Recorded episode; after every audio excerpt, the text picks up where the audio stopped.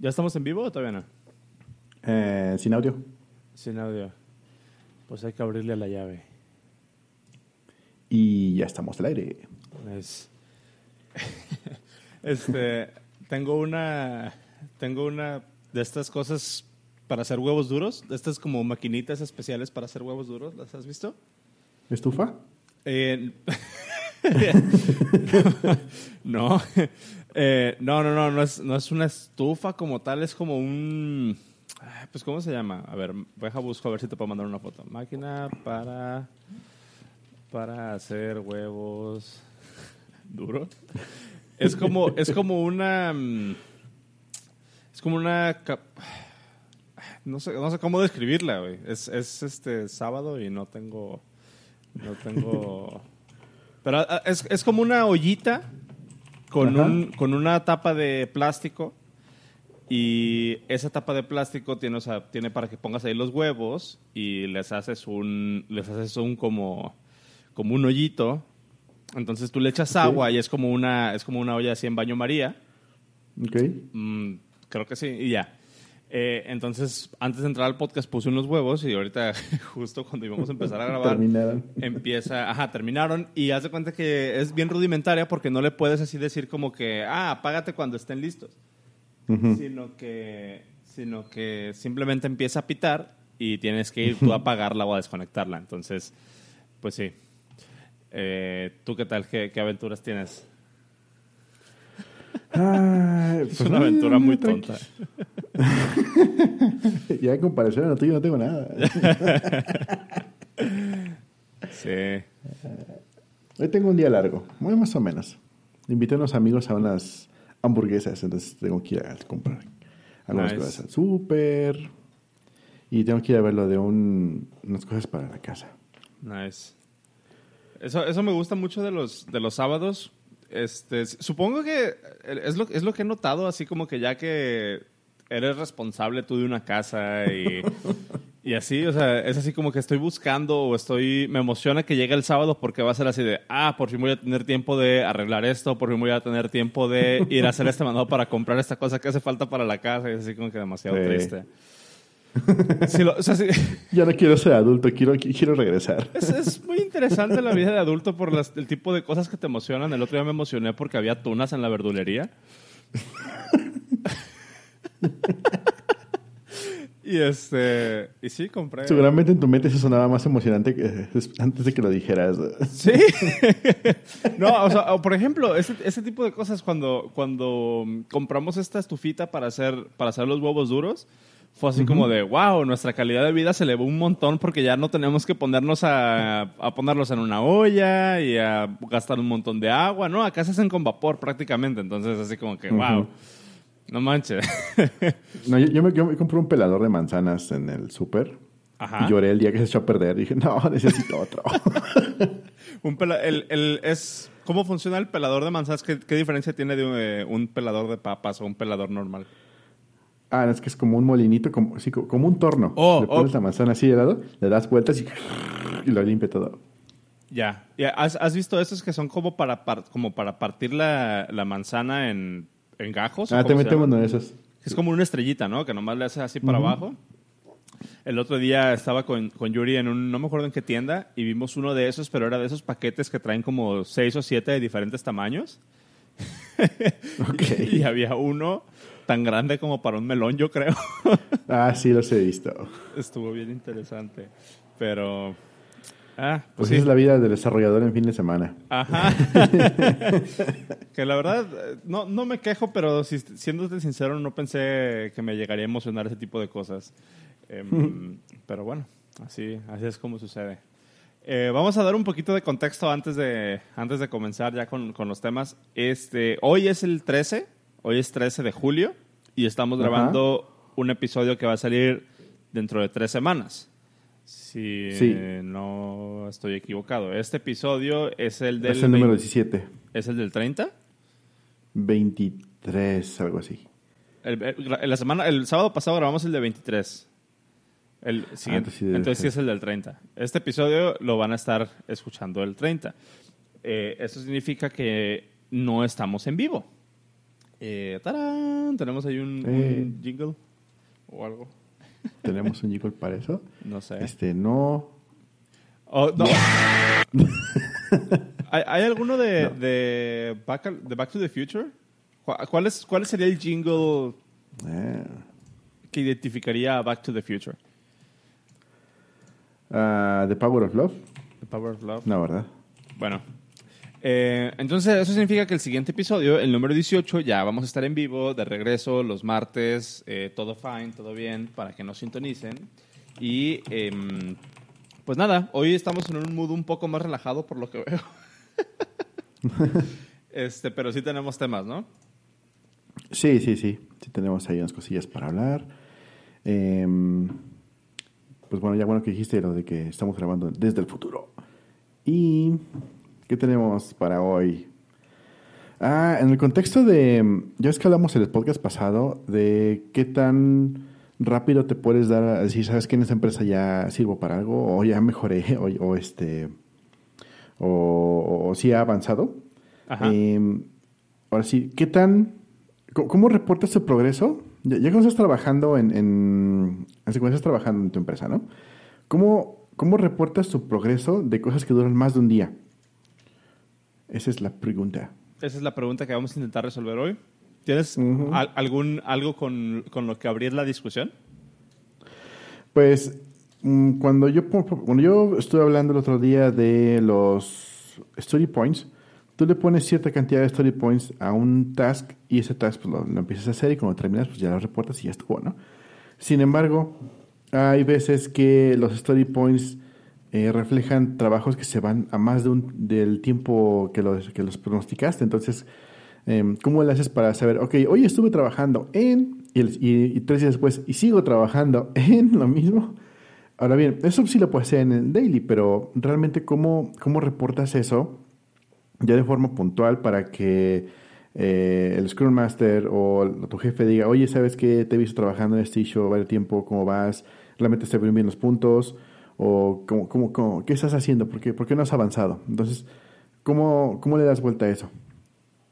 Um, ok, yo en, en- en lo particular siento que mm, tal vez no, no, lo que yo pueda aportar en este caso no, no va a ser lo, digamos como que la media, no va a ser una experiencia que, con la que muchas personas se van a identificar, porque al parecer sí ese ritmo de trabajo en el que no tengo ningún manager y eso, como estaban diciendo el episodio pasado que grabamos, em, al parecer no es, no es muy común, ¿no? No hay, mucha, no hay mucha gente que se encuentre en esa situación en la que puedan ellos decidir su propio schedule y puedan decidir, eh, ah, ahora yo quiero trabajar en esto, yo quiero estar haciendo esto, sin tener precisamente que estar pidiendo permiso o siguiendo un plan bien definido, sino que, pues no, nada, ¿no? Em, en ese caso, por ejemplo, para mí es muy común trabajar en tareas que duren más de dos o tres días. Em, ejemplo claro, la, se- la semana pasada o la semana antepasada fue así como de, ah, este, en, en la, en la junta del, en la junta del lunes, ¿no? Me dicen, oye, este, ¿tú quieres agarrar esta tarea? Este, sí o no, así como que se ve sencilla, bla, bla, bla. Ah, Simón.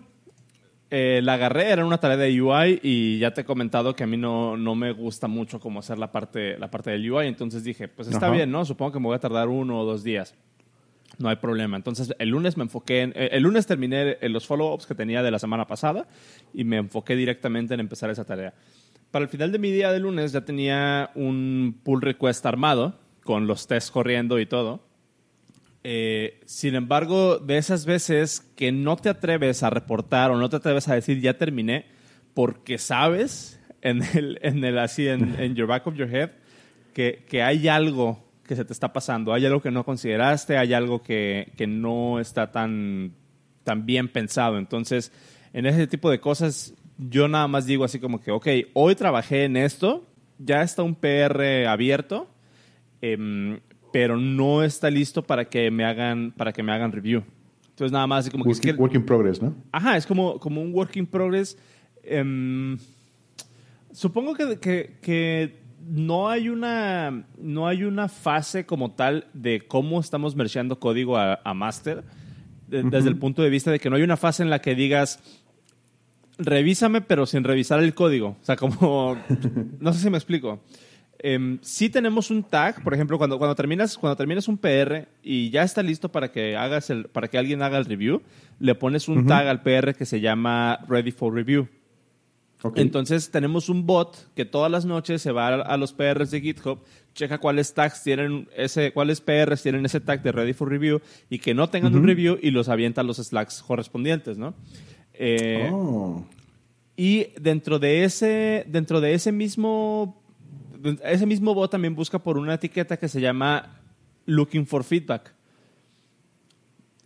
Entonces, no, hay, no hay como un proceso en el que tú digas, no, pide feedback antes de mandar el code review, sino que para ese tipo de casos donde no estás seguro si lo estás haciendo bien, tú puedes armar un PR y ponerle la etiqueta ready for feedback o looking for feedback, no me acuerdo cómo se llama.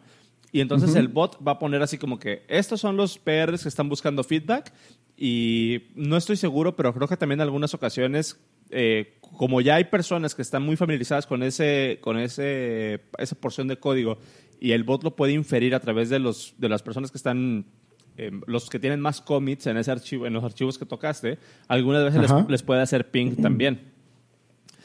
Eh, eh, me imagino, me pregunto si sacará ese bot la información de las personas recomendadas para reviews. Ya ves que cuando hermanos armas un PR y te dice allí personas recomendadas para pedir review y te parecen de dos que tres personas que tienen muchos commits en esa área. Ajá. Creo, creo, que exactamente de ahí lo saca y tenemos ese, ese bot. Em, eh, cuando, no sé si tú en el. Bueno, ustedes no, no, utilizan el Slack, pero en el Slack tú puedes configurar para que te mande una notificación o te ponga como que, como que alguien te está hablando eh, como en diferentes, en diferentes tiers. Si utilizan tu arroba o si nada más aparece tu nombre en texto. Entonces, el, cuando el bot publica estas cosas en, en, los canales, no publica tu arroba, pero sí pone así como que eh, Oscar pidió code review de tal persona en este, en este PR, a esa persona le llega una notificación si tiene activado esa configuración de que le llegue un, como un mention, si nada más ponen su nombre, si no precisamente le hacen el, el arroba. Entonces, así es una forma en la que en nuestra organización mantenemos como ese, como ese flow, ¿no? De saber en qué vas o, o, de saber qué es lo que está haciendo, pero no precisamente siendo algo como tan, tan sí o no, de ya terminaste o no. Y supongo que, bueno, por, lo menos para mí es una, es una opción bastante buena para saber, así como de que tengo, tengo una forma de reportar, tengo una forma de reportar progreso sin esperar que alguien se meta a revisar mi PR. Okay. O, que, o, no revisarlo desde el punto de vista técnico, sino como más como de guidance, así como de, oye, eh, ¿lo estoy poniendo bien o, crees que se debería ir un nivel más abajo en, en el, em, pues como que en, un nivel más bajo conceptual, o sea, no hacerlo tanto a nivel, por ejemplo, de controlador, sino hacerlo a nivel de modelo, ¿no? Entonces pedir ese tipo de, pedir ese tipo de, feedback antes de que hagan el code review y se metan a revisar el código. Está muy interesante cómo lo hacen. Digo, em, obviamente, como dices tú, no es el super ejemplo de, de porque trabajas desde el paraíso. um, Ya ha bajado un poquito más hacia la forma en que se trabajan algunas otras empresas, por ejemplo la mía, por ejemplo. Aquí utilizamos mucho los story points, los sprints y todo ese rollo, ¿no? Entonces cada sprint hay que pues, poner los story points, meterlos en una épica, etc. etc. Eh, comentaba yo en otros podcasts pasados que nosotros tenemos nuestros puntos de, story points en tipo Fibonacci. Entonces 1, 2, 3, 5, 8, 13, 21 y, y 40, ¿no? alguna cosa así. Anyway. Cuando ya se van arriba de, de 21, los, consideramos una épica. Entonces, se cuenta que en vez de que tengas un, un, un, este, un issue que diga hacer toda la aplicación, pues no, lo conviertes en una épica y lo divides en un montón de cosas chiquitas. De aquí mismo, entonces, si tienes un issue que se te está yendo a más de un día, empieza, em, lo que hacemos es empezamos a considerar si este issue realmente era un issue o era una épica, porque a lo mejor lo dividimos en algo este, más granular. Y es muy interesante porque luego lo que sucede es que, eh, digamos que tienes un issue. Nosotros cerramos los issues cada mes. Cada, cada, cada fin de mes cerramos los issues y hacemos el conteo para nuestro, nuestro board de, de seguimiento, quién está avanzando, quién no está avanzando, etc. Em, entonces, ¿qué pasa cuando se te va más de un día y... ¿Qué es eso? ¿Estamos offline? What is that? ¿Se cayó el sistema?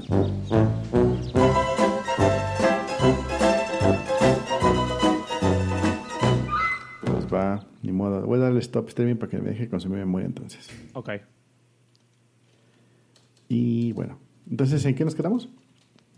Ah, sí, cuando tu trabajo está tomándose más de más de un día y resulta que ese último día es el fin de mes, entonces si no terminas tus story points, pues no van a contar. Entonces, eh, nosotros lo que hacemos, por ejemplo, cuando se está siguiendo más de un día es, ok, evaluar si lo vas a terminar el día de mañana o no lo vas a terminar el día de mañana o qué sucede. Y si es algo que está yendo muy grande, entonces, ¿por qué no mejor lo divides en tareas más pequeñas? Lo dividimos en en vez de que tengas una tarea de este tamaño, pues haces dos chiquitas y la primera le dices, ok, aquí se va con este PR, manda un, un commit con esto y lo que reste lo, mandas al siguiente PR y listo. Entonces de esa forma es como podemos empezar a reportar cosas que se van, y es bien común, ¿no? Que, que se van a, más tiempo de lo que se había planeado en un inicio. Sí, es, es, es lo que dicen de que, o sea, el, el, ¿cómo le llaman? La estimación de tiempo en software development es, es un albur, o sea, es nada, o sea, podrías bien decir tres meses y a lo mejor vas a estar bien y a lo mejor vas a estar mal, que es realmente la misma probabilidad de que si en realidad te pones así muy en serio a intentar, a intentar eh, puntear algo, ¿no? Em, a mí se me, hace, se me hace muy interesante y me gustaría ver si me, si me puedes platicar porque hace mucho tiempo que no trabajo de, desde, que no trabajo tan cerca pues con un project manager o no trabajo tan de cerca con este tipo de, con este formato pues de trabajar así como de eh, tenemos que puntear y tenemos que hacer esto y bla, bla, bla. Eh, ¿Cómo le llamarías? ¿Como burocracia? ¿Es buena forma de describirlo? Ah, ¿Tú crees? Eh, es, que es exactamente, es exactamente mi punto. O sea, ¿tú de dónde crees que viene? O sea, ¿crees, crees que es importante eh, y abrir, abrir ese debate así como de, ¿en realidad necesitamos esto? En realidad, si de todos modos nuestras, nuestras proyecciones o nuestro, mm, ¿cómo se llama? nuestra predicción de cuánto nos vamos a tardar no es tan confiable porque bien puede salir algo que algo, o sea, bien puede salir algo que no estamos considerando y, nos vamos a tardar el doble o el triple, eh, que, que, como ya lo dijiste, es muy común. ¿Crees que en realidad desde un punto de vista de, de, un ingeniero, de un programador, no tanto como de un, de un, punto de vista de project management, tenga valor para ti tener que preocuparte por esto o lo ves más como burocracia, como algo que tienes que hacer para satisfacer las, los caprichos de alguien arriba de ti, de management? Desde el punto de vista de, un desarrollador, sí es un problema, es un pain de estar metiendo tiempo. Ah, muchas veces no funciona tal cual, muchas veces pasan cosas bien raras.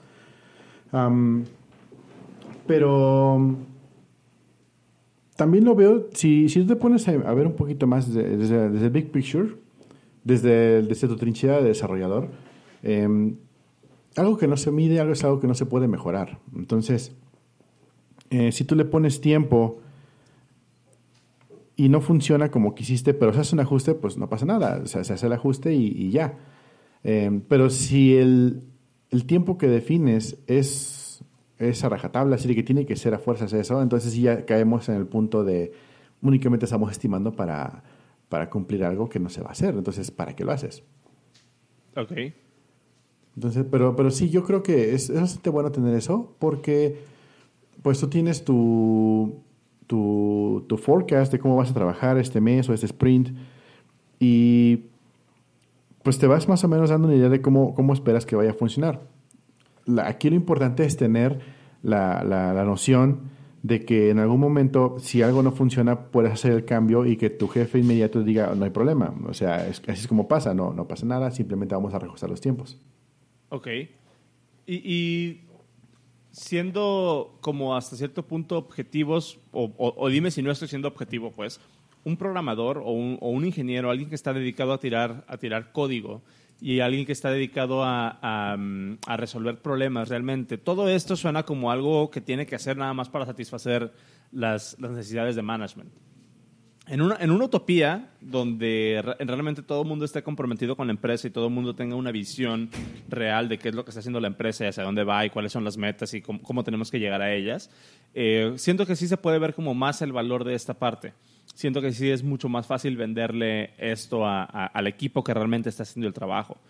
Sin embargo, creo que tú y yo sabemos que esto no se va a dar siempre y muchas veces ni siquiera es así como que estándar, ¿no? De que se le considera a todo el mundo una parte igual de la, de la, empresa, sino que el jefe quiere hacer esto y necesitas que le, necesita que le digas nada más en cuánto tiempo va a estar. Em, ¿cómo, crees tú que un manager o cómo crees tú que alguien que tome este tipo de decisiones le puede vender la idea de una manera mejor a los desarrolladores para empezar a hacer ese tipo de cosas mucho más sencillas, con menos fricción? O sea, que ya no vean, por ejemplo, el estimar puntos como una tarea que no tienen que hacer como una tarea que nada más les está quitando tiempo. O hasta cierto punto comprometiendo a cosas que realmente no ven viables. Debería ser algún proceso más nativo, más eh, directo entre los desarrolladores.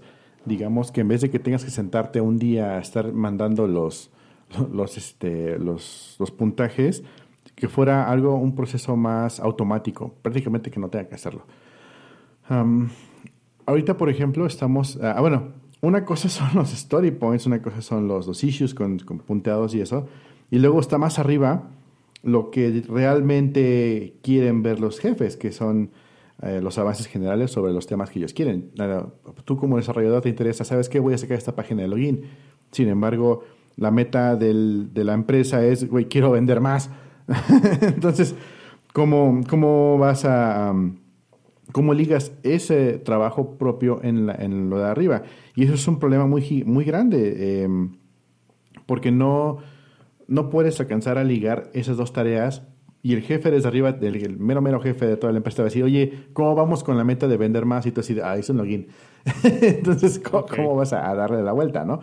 Eh, entonces, lo que hace falta es una forma de bueno, lo que yo considero que hace falta eh, en general es una forma de poder transmitir ese sentido de, urgencia desde este punto hasta tu trinchera para que tú cuando estés diciendo, ok, voy a hacer este login, pero yo sé que esto me va a ayudar a que las personas tengan una interacción en la página mayor porque es más sencillo hacer un login con teléfono en vez que con password. ¿no? Entonces, em, al tener ese sentido de urgencia, dices, ok, ¿qué tanto voy a empujar con esto hacia, hacia el, objetivo real? No, pues voy a empujar un poquito. Bueno, está bien, pero pues empujo algo y, a, de mañana empujo en otra cosa y así llevamos todos haciendo eso. Lo ideal sería que una plataforma, un robot, un sistema, lo que quieras, revise esos avances y les vaya dando eh, el puntaje eh, dependiendo de qué tiempo tardaste o dependiendo de qué tan difícil haya sido, con una estimación, o de repente imagínate que terminas de chambear y te dice, ok, ¿cuánto te tardaste? No, pues tanto. Eh, considero que fueron tantos puntos pues, dependiendo de, tu historia de trabajo sobre tiempo. ¿Cómo lo ves? No, fueron menos, no, fueron más. Sea, una, dos, tres preguntas en un bot y ya con eso lo puntea. Eh, eventualmente ese bot podría ir aprendiendo, digo, estoy aventando cosas al aire, pero yo creo que sí es bastante, bastante sencillo y factible hacer algo así. Y yo creo que eso podría funcionar para, para varias empresas. Interesante. Y, y, y en ese caso, ¿cómo reconcilias eh, ¿cuál es? Quiero, a ver, déjame sintetizar bien la pregunta. ¿Cómo, si tú dices, el objetivo de la empresa es vender más y eso se traduce en tener un mejor login, ¿no? Eso se traduce en, en, esto y esto y esto. ¿Qué pasa o cómo, cómo reconcilias el hecho de que tal vez en papel, en los puntos, sí cumpliste con todos los puntos, pero el objetivo estaba mal? O sea, estaba, estaba, yendo, estaba yendo muy bien y muy rápido hacia el lugar equivocado. muy clásico eso. ¿Crees que eso le competa? O sea, los, nosotros los desarrolladores o ingenieros deberíamos de preocuparnos por eso. ¿Y hasta qué nivel, en qué nivel de, de la organización es donde se debería empezar a preocupar eso? O sea, ¿sería el project manager o el líder de proyecto o el team lead? Creo que es chamba de todos, incluso de la persona hasta abajo debe estar viendo, oye, ¿por qué me están poniendo a hacer esto si, si esto no va a salir para lo que estoy pensando? obviamente ahí si tú, estás... tú, y yo sabemos que, muchas veces se toma ese tipo de feedback muy bien por management. Hoy sí. Es, muy, fácil decirles que están haciendo mal su trabajo. Hoy sí. Sí, es, es, muy complicado.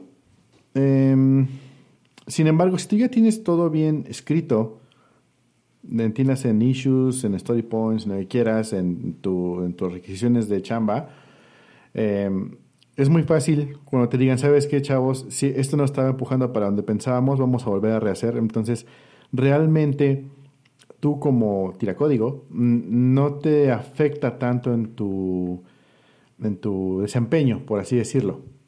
Em, nos pasó justamente hace poco, hace unos meses. Le pidieron a un chavo, ¿sabes qué? Ármate unos wallets. Ah, porque necesitamos tener unos wallets, no sé qué, no sé qué, no sé qué, no sé qué. Órale. ¿En, hashtag blockchain? En hashtag algo que no es blockchain. Ok. Está muy raro eso. resulta que sí, se aventó el 80-90% del desarrollo. y adivina qué pasa después. Ah, fíjate que siempre no vamos a necesitar esos wallets. Ya. Y el chavo así de, ¿what? Pero ya estaba a punto de aventar el PR. Sí, no va a hacer falta. Bueno, pero pues aprendiste cómo hacerlo, ¿no? Sin embargo, los story points que hizo conforme a ese frente contaron. O sea, sí se hizo la chamba, estuvo, estuvo viendo. Sin, sin, embargo, directiva llegó un momento que dijo, ¿saben qué, chavos? Eso no va a servir porque cambió la ley o cambió el requerimiento. Y eso es súper clásico. Eh, de repente, con, con, esas nuevas leyes que tenemos en, en las fintechs en, aquí en México, se sacan cosas de la manga así bien raro que dices, aguántame, espérame, déjalo, pienso un poco y vemos qué onda. Eh, ok.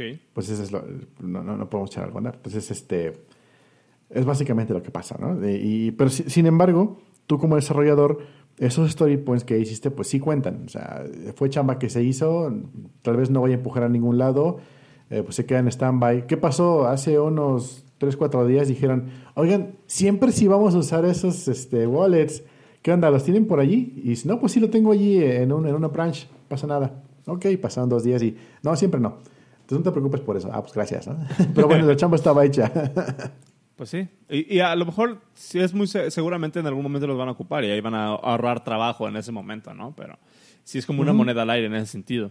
Oye, ¿y tú tienes experiencia trabajando en, consultorías? Mm, sí. ¿Y, cómo... Muy pequeñitas. ok. ¿Y, cómo, cómo ves tú... Eh, bueno, más bien, en vez de hacer la pregunta directamente, voy a dar un poco de contexto de, dónde, de dónde voy. Tú y yo trabajamos en producto.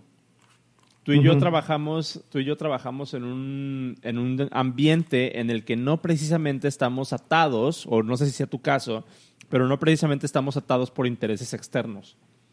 Nosotros como organización y, tú, y en tu organización están, eh, tienen una meta, tienen algo que quieren hacer y a partir de ahí hacen su, a partir de ahí hacen su, ¿cómo se dice? Su roadmap, ¿no? De cuáles son los productos que van a estar sacando y demás. ¿No crees tú que tal vez este, esta, esta práctica, pues, de ponerle puntos a las cosas y de ver las estimaciones y demás, tenga una mejor, tenga un mejor uso en el sentido de, bueno, en la, ocasión de, estar trabajando en una consultoría donde llega un cliente con una necesidad bien puntual y con un budget y con un time frame en el que necesita resueltas las cosas en vez de un trabajo como en un producto, donde tienes, digamos, hasta cierto punto, em, no recursos ilimitados, pero a lo mejor sí tiempo ilimitado, a menos que seas VC o a menos que estés así como que con, algún inversionista en el cuello. Eh, pero vamos a quitar esos, esos factores por, por un momento. ¿Cómo, cómo, cómo, crees que se, ¿Cómo crees que se comportaría tu organización si invirtieran más tiempo en hacer que todas las personas se sintieran, eh, obviamente, ¿y cuántas, cuántas personas son en tu, en tu organización? Son más de mil, ¿no? Eh, incluyendo ventas, sí. Sí, bueno, en, en ingeniería. ¿Qué pasa si, si eh, crees que sea viable una organización de ese tamaño? Eh, decirles a todos o, meter a todos como que en este mindset de cuál es el objetivo real de la empresa y trabajar simplemente bajo, bajo ese objetivo, en vez de estar preocupándose por, por puntos y tareas, o sí consideras que es importante? ¿Cómo otra vez me perdiste? Sí, la, la, pregunta estuvo media mal hecha. Este, ok, tú trabajas en producto y has trabajado en consultoría. Cuando estás en consultoría llega un cliente y te dice, tengo este problema, quiero hacer este proyecto, pam, pam, pam, pam, pam, se distribuyen las tareas y se da una estimación y listo. Pero cuando estás trabajando en producto, tienes tú, en vez de un requerimiento, tienes una visión, tienes un lugar hacia donde quieres ir. Entonces mi, mi pregunta va más orientada a, siento yo que el sistema de puntos, el sistema de estar reportando cosas eh, en, base a puntos, en base a sprints, en base a no sé cómo le quieras llamar, no es tan compatible cuando tienes una visión en vez de un requerimiento.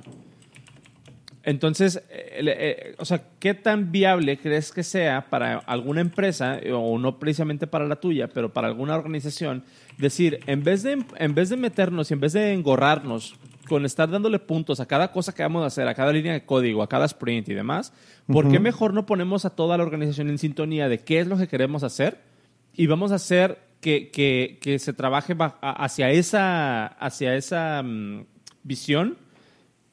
Tardémonos los que nos tardemos. Está, muy, está muy descabellado. Es una utopía muy bonita. Por cierto, ya estamos en vivo. Ah, resulta que cambió el stream code URL que manda YouTube y estaba yo streameando a un stream que no existe. Ok. por lo menos a la mitad del de esto luego, luego lo cambiamos por el audio de veras, ¿no? Ok. um, ok. Es una utopía muy bonita decir, sí, vamos a tardarnos lo que nos tardemos y vamos a trabajar. Y en el mejor de los casos, digamos que todos son las personas más comprometidas del mundo y todos vamos a trabajar de la forma que mejor querramos si no hay vicios. Em, entonces, pensando en esa utopía. Eh, aún así, va a ser muy difícil estimar cuánto dinero le vas a cobrar al cliente, porque tú no sabes cuánto tiempo vas a pagarle a los desarrolladores para que hagan justamente ese trabajo. Eh, he allí justamente el, medio del asunto. Por eso en un, principio en un principio te decía, ¿sabes qué? Tenemos un goal y vamos a reunirnos todos hacia ese gol, vamos a trabajar hacia, hacia ese objetivo y pues qué bonito, ¿no? Sin embargo, ¿cómo vas a medir que realmente estás avanzando? Ese es justamente el punto de los story points o de, dividir las tareas. Recuerda que nosotros como desarrolladores tenemos la, la, chamba de agarrar un problema grande y dividirlo en problemas chiquitos. Ese es realmente nuestro trabajo. ¿Por qué no aplicamos la misma metodología que usamos para desarrollar justamente para resolver el problema más grande.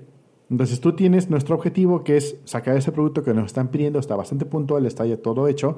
Ok, vamos a dividirlo en n cantidad de cosas, problemas pequeños, y luego esas en más pequeños, y luego esas, en otros más pequeños. Entonces ya tienes tres niveles de, problemas divididos. Y entonces ese, ese, tercer nivel, el más pequeño, ese que ya puedes empezar a dar como tareas a los desarrolladores. Porque acuérdate que no solo tienes puro gente senior, tienes gente de varios niveles que trabaja desde diferentes puntos de vista. Eh, de esa forma, de, esa misma forma, tú puedes agarrar un problema muy grande y puedes atacarlo desde muchos puntos y, tenerlo en un muy buen tiempo. Y al mismo tiempo, como está granulado, puedes eh, obtener que sabes que la suma de uno más uno más uno más uno más uno más uno más uno es realmente lo que te va a tomar de tiempo en, en horas trabajo realizar este problema, realizar este proyecto y entonces puedes dar una estimación al cliente. Sabes que eso te va a salir en fórmula mágica, lo que diga por tres, y es lo que te va a costar. lo que diga por tres. sí, exacto. Um, em, a mí se me hace que ese, es realmente el valor. Por eso te decía al inicio que un sistema que nos pudiera vincular directamente desde el objetivo principal hasta tu tarea eh, sería bastante bueno porque de esa forma puedes... Em, que no nos oyen, chale. Más bien, no ve el stream. Ah, ya no sé. Ah, a ver qué dice. De, esa forma tú puedes pasar ese, ese, ese esa. Um, sí, como que se trabó esta porquería. Ya no quiero nada. Ya no quiero. Este, puedes transferir ese sentido de urgencia y al mismo tiempo hacia el otro lado tú puedes ver cómo va la persona avanzando y si realmente esto está atacando hacia la dirección correcta. Eso es lo, más importante. Em, realmente ese sistema que estoy escribiendo es algo que tengo yo en mente que tengo que desarrollar. Por eso lo tengo bastante presente ahorita. Em, sin embargo, la, idea utópica que tú tenías de que si vamos a tratar lo que sea y vamos a, a, terminar es bastante buena desde el punto de vista de desarrollo, pero desde el punto de vista ya gerencial. Real. real, ya con dinero en la mesa, no veo que funcione mucho.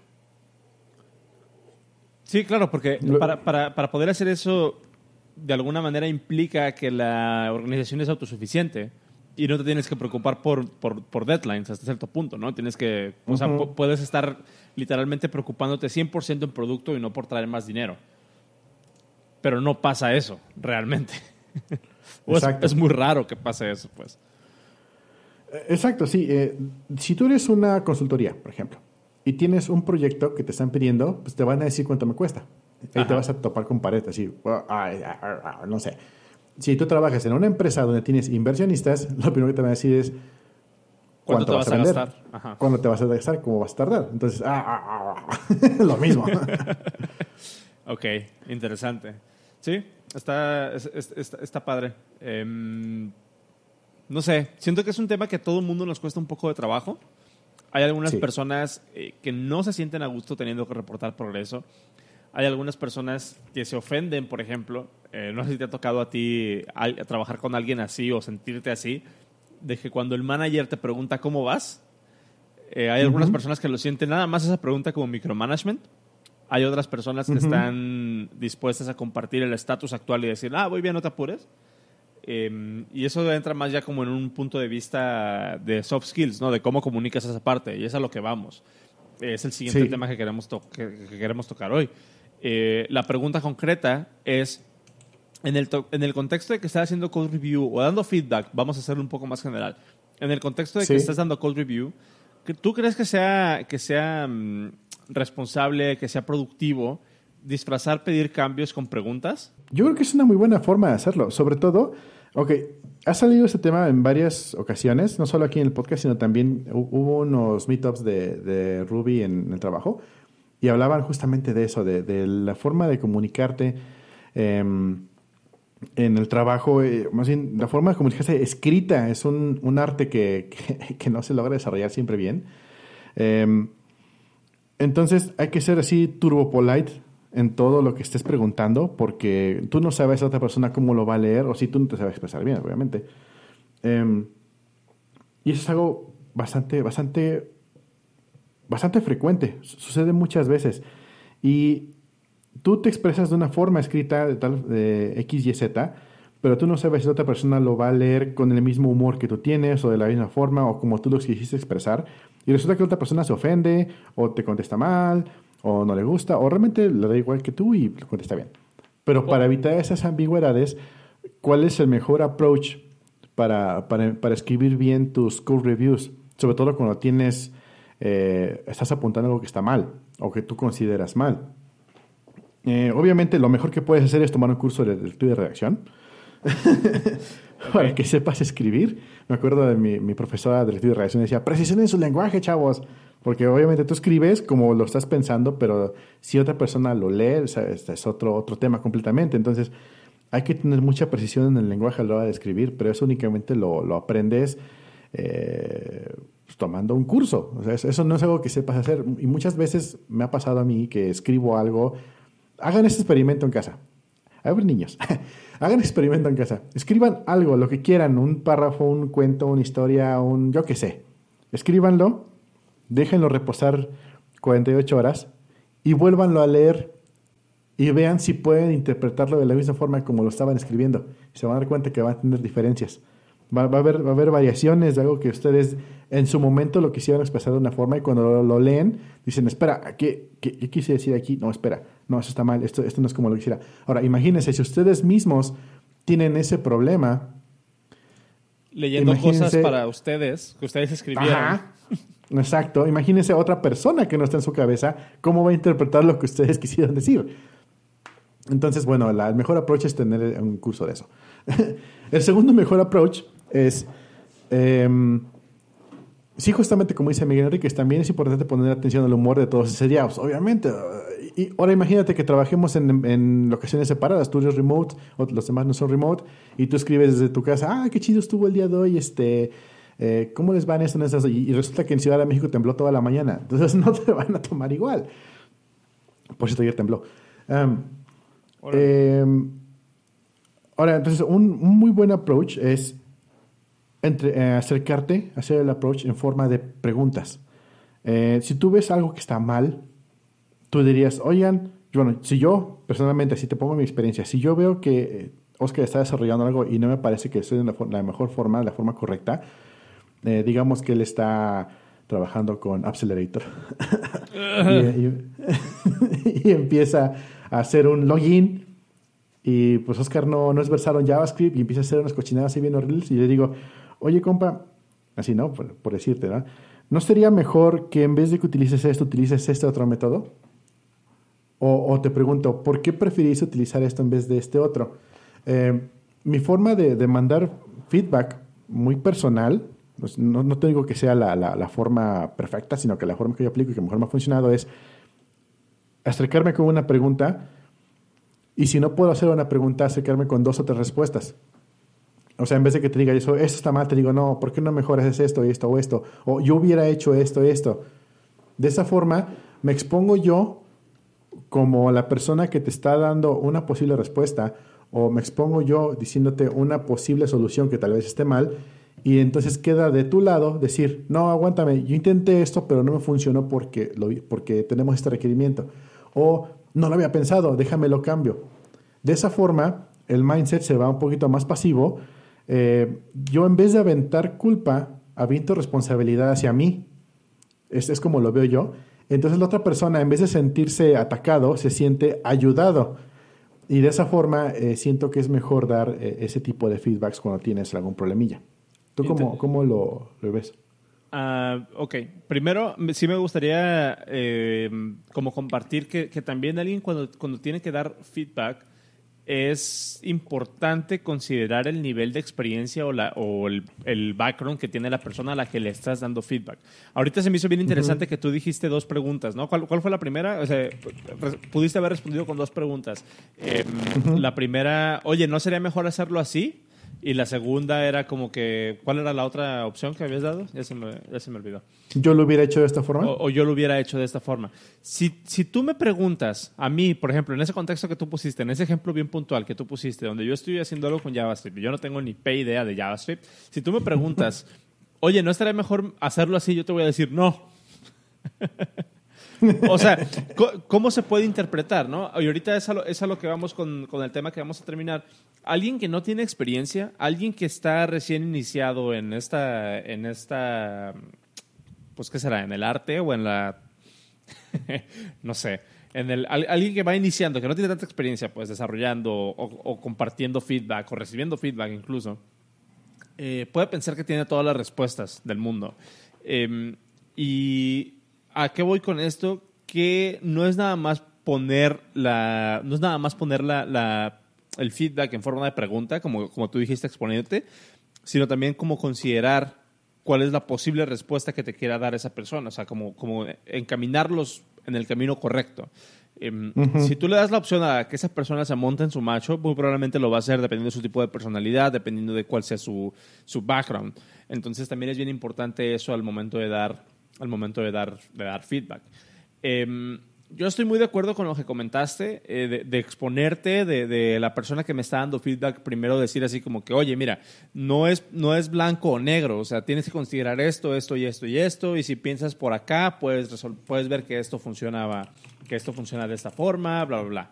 Eh, a mí en lo personal se me hace muy interesante, se me hace muy valioso, como por ejemplo mi, mi, mi team lead me da el feedback, porque a mí me gusta ver mucho cómo mi team lead da feedback en general y más cuando me lo da cuando me lo da a mí porque no nada más revisa el código no nada más revisa no nada más revisa el, el, los cambios del PR sino que él tiene una un conocimiento una una foto mucho más grande del producto. Entonces puede saber de que, ok, esto que hiciste aquí en este código a lo mejor funciona en el contexto de esta clase, pero cuando piensas en este otro componente te vas a dar cuenta que no funciona tan bien. Entonces, yo siento que deberíamos extraer esas dos cosas y resolverlo en una tercera, ¿no? Este tipo de cosas, que obviamente nada más, eh, o bueno, no sé, tú cómo, tú cómo lo ves, eh, ¿se puede, puede que eso sea inherente porque él lleva siete años trabajando en el producto o crees que hay una forma de hacerlo? Ahorita me respondes eso. Eh, ¿Crees que hay una forma de obtener ese conocimiento? Sin tener siete años de experiencia en el producto. Eh, pero, pero sí, esa parte no nada más de decir está mal, sino de, mira, piensa en esta otra cosa, considera este otro caso de uso, eh, fíjate por aquí, fíjate por allá. Ese tipo de cosas es lo que, lo que nos ayuda a nosotros a crecer como organización. Y siento que es una de las cosas que se tiene que tomar mucho más en cuenta en vez de decir estás bien o estás mal. Asimismo, como dar feedback de que algo está mal, yo siento que es igual o más importante dar feedback cuando algo está bien, cuando, cuando hiciste uh -huh. algo bien, cuando tú estás dando feedback, estás revisando un PR y alguien hace algo muy bien, también es muy valioso para la persona que le diga, ah, vientos, buen catch, hiciste esto bien aquí, hiciste esto bien allá. Entonces, pues sí, creo que, creo que ese es mi, mi sentimiento en general al respecto de esto. Ok. Em, ahora, ¿qué tan cómodo te sientes tú en la organización para revisar un PR y decir esto está mal, tan puntual? O sea, sin, en, el, caso, en el caso de que sea bien o mal, este, si, algo, si, alguien de repente hizo algo que está, o sea, que, que no hay duda de que está mal, ¿cómo le dices está mal, cambia esto? Mm, bueno, depende, bueno, hablemos de cosas en las que sí tienes cierta experiencia.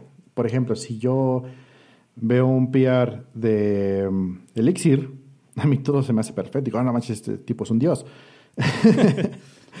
Pero si yo veo un PR de JavaScript, ya puedo empezar a decir, ah, espérate, este método lo estás utilizando mal, este método hubiera sido mejor de esta otra forma. Entonces ya me siento con un poquito más empoderado a la palabra del año. De decir, este, um, esto lo estás haciendo un poquito mal, ¿por qué no lo haces de esta forma? Eh, creo que esa pregunta de por qué no lo haces de esta forma es una muy buena, porque entonces ya estás dando la opción. Acuérdate que cuando tú haces preguntas de yes or no questions, te van a contestar con yes or no.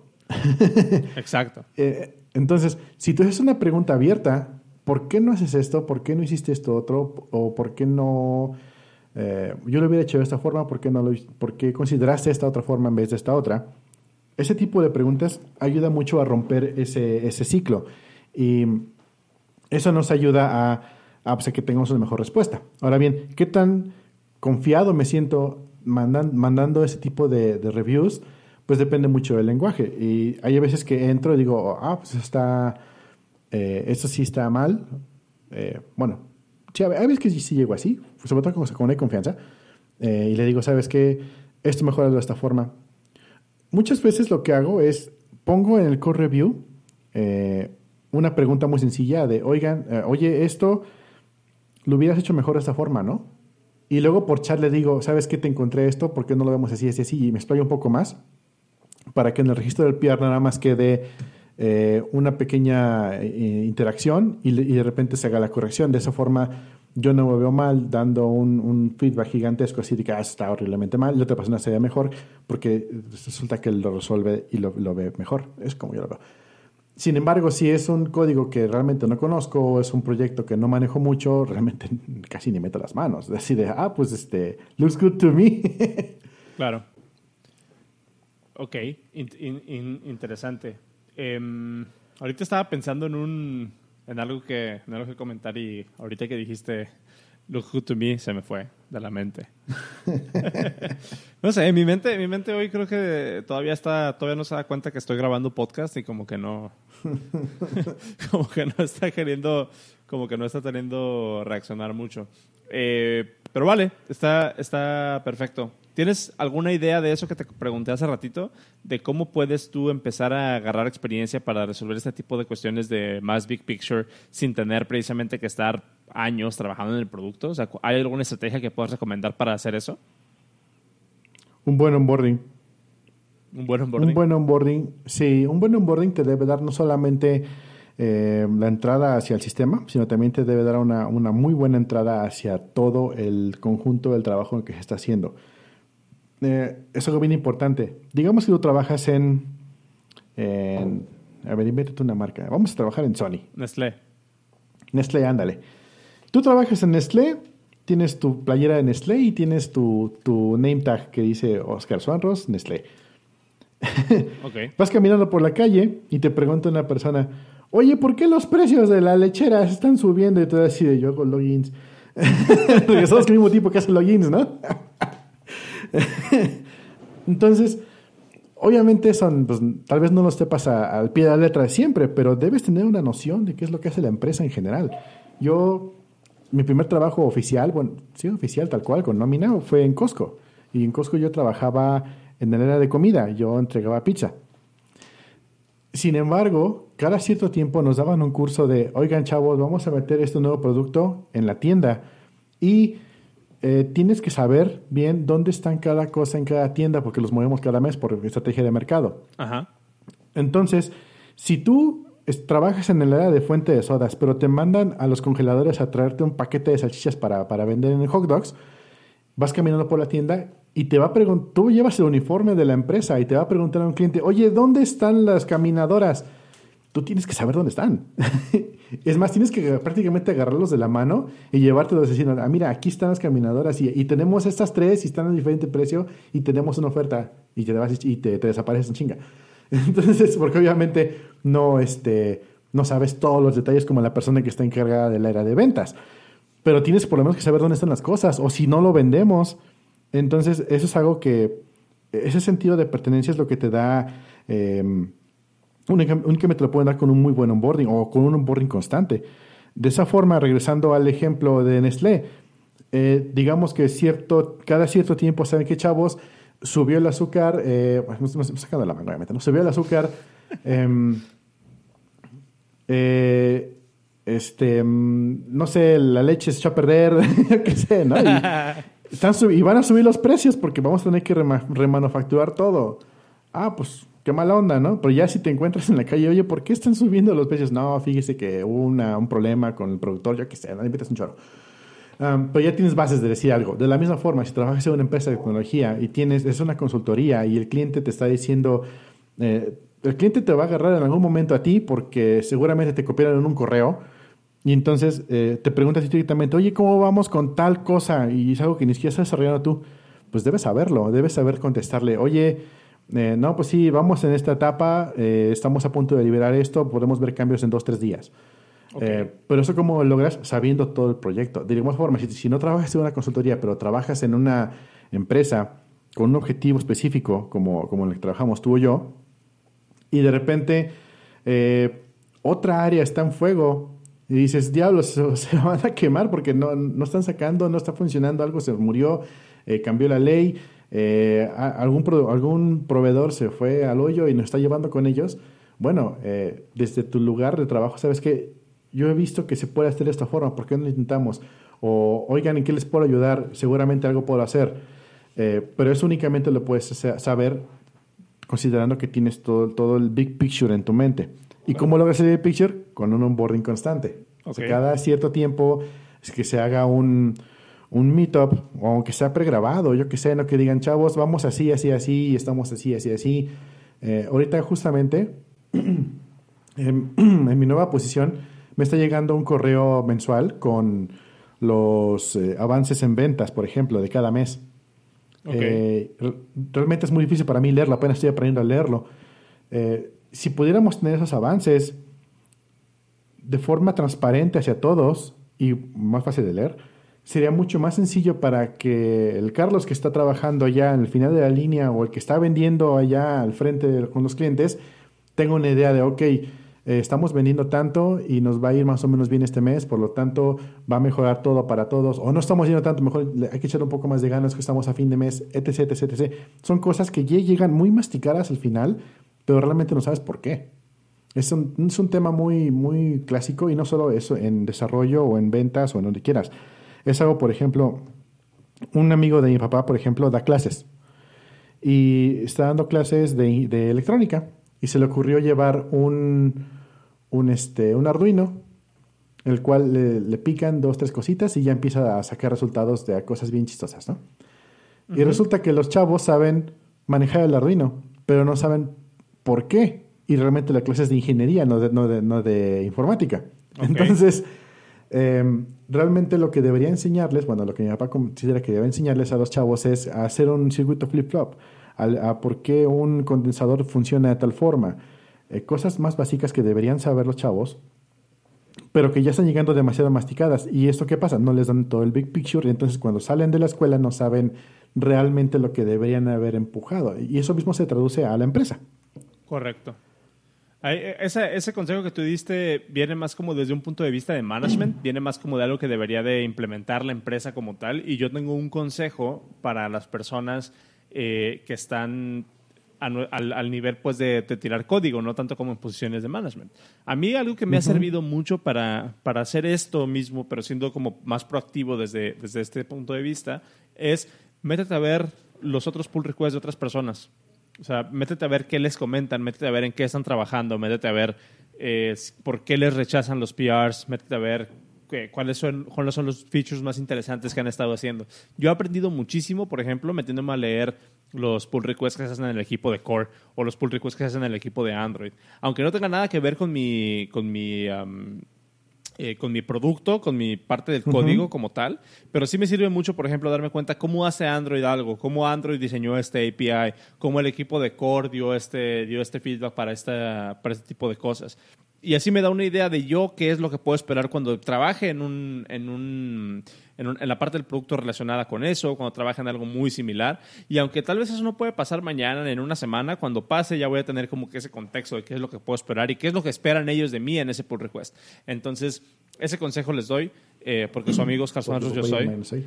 Este, pero sí, o sea, meterse, meterse, a ver, meterse a ver otros pull requests es una manera muy fácil de, de empezar a empaparse más de, de, lo que están haciendo los demás, obviamente, y les puede, dar, les puede ayudar a ver ese, ese big picture un poco más amplio. Em, pues bueno, creo que nos acabamos el tiempo ya de hoy. Em, ¿Algo más que agregar para terminar esto?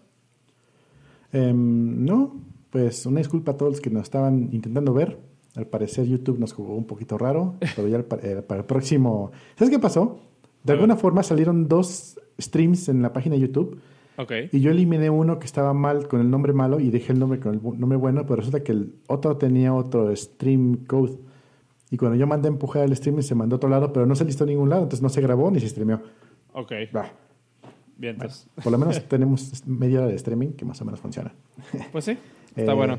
Y ahí pues una, una, una, disculpa a todos. Ya el próximo, el martes, ¿cuándo estamos en vivo de nuevo? O sea, el, martes estamos en vivo. El siguiente martes, este martes 16. Sí. Estamos en vivo y volvemos hasta el 6 de agosto en vivo. Sí, los, los, los, programas consecuentes después de este martes ya están grabados, este es el segundo. Entonces vamos a tener dos semanillas ahí de pregrabados, terminando con este capítulo. Exactamente. Bueno, pues queda.